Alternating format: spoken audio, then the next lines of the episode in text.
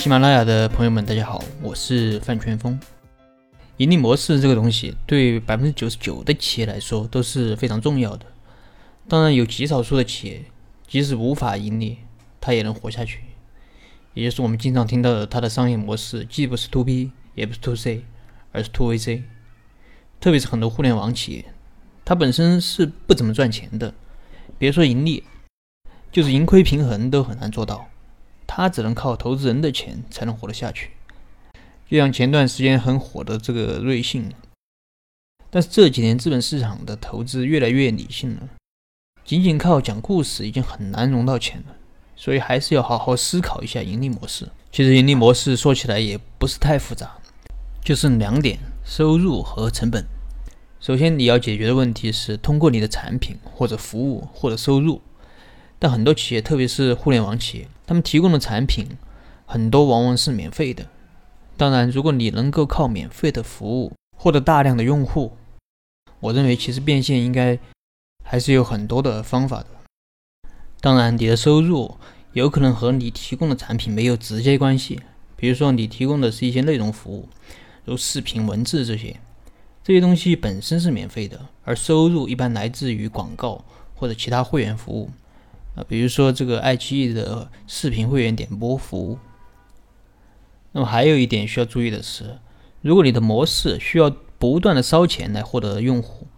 后期才有可能获得利润，那么投资人可能会关注你烧钱的速度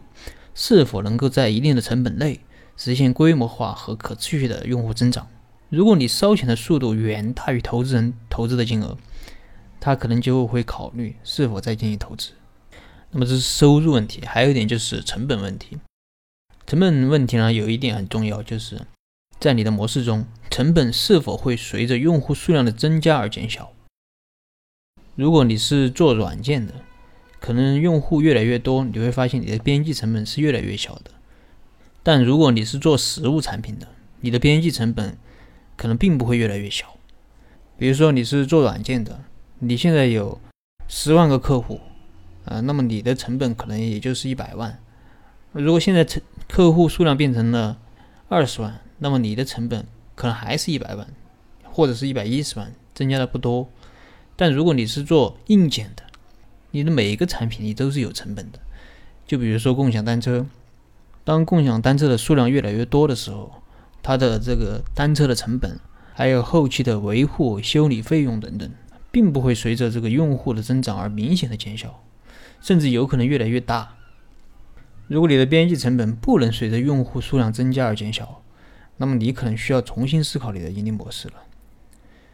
优秀的盈利模式往往是比较简单的，如果你的盈利模式非常复杂，那可能就无法产生利润。